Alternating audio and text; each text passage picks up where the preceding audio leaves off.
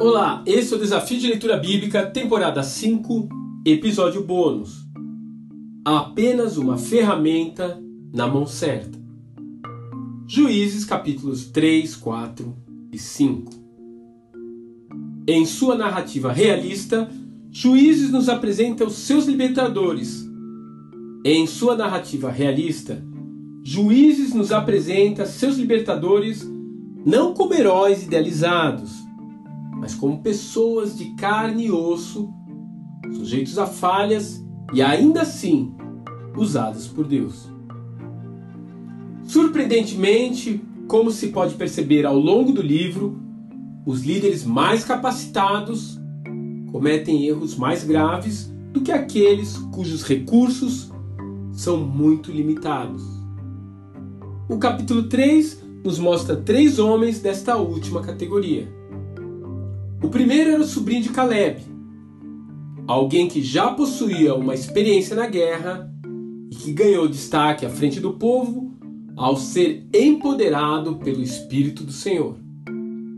O segundo libertador é Eude, um homem aparentemente sem grandes atributos, exceto a sua coragem e o fato de ele ser canhoto. Ainda assim, Yahvé produziu através dele um grande livramento e os israelitas gozaram de paz por um período de 80 anos. Finalmente, já quase encerrando o capítulo, encontramos uma descrição extremamente sucinta a respeito de um tal de Sangar, que a julgar pelo nome, de origem urrita, e a expressão filho de Anate, nem hebreu era. Mas mesmo assim, com uma agulhada de bois, trouxe libertação ao povo de Israel. Se você der uma olhada no capítulo 5, irá ter um panorama da situação em que viveu esse homem. As estradas de Israel eram tão perigosas que as pessoas tinham medo de viajar por elas e a nação não possuía armas para se defender contra um ataque, porque os inimigos ao seu redor os havia desarmado. Ainda assim, as circunstâncias adversas não impediram Sangar de lutar.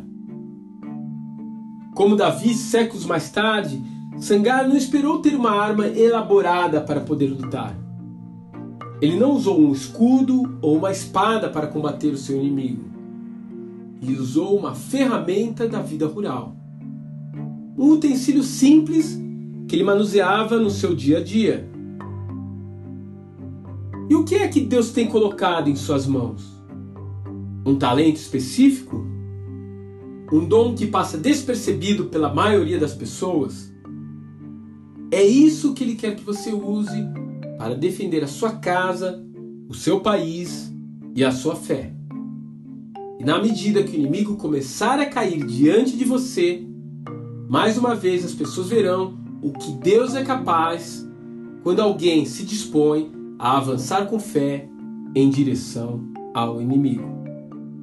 Que Deus te abençoe e até amanhã.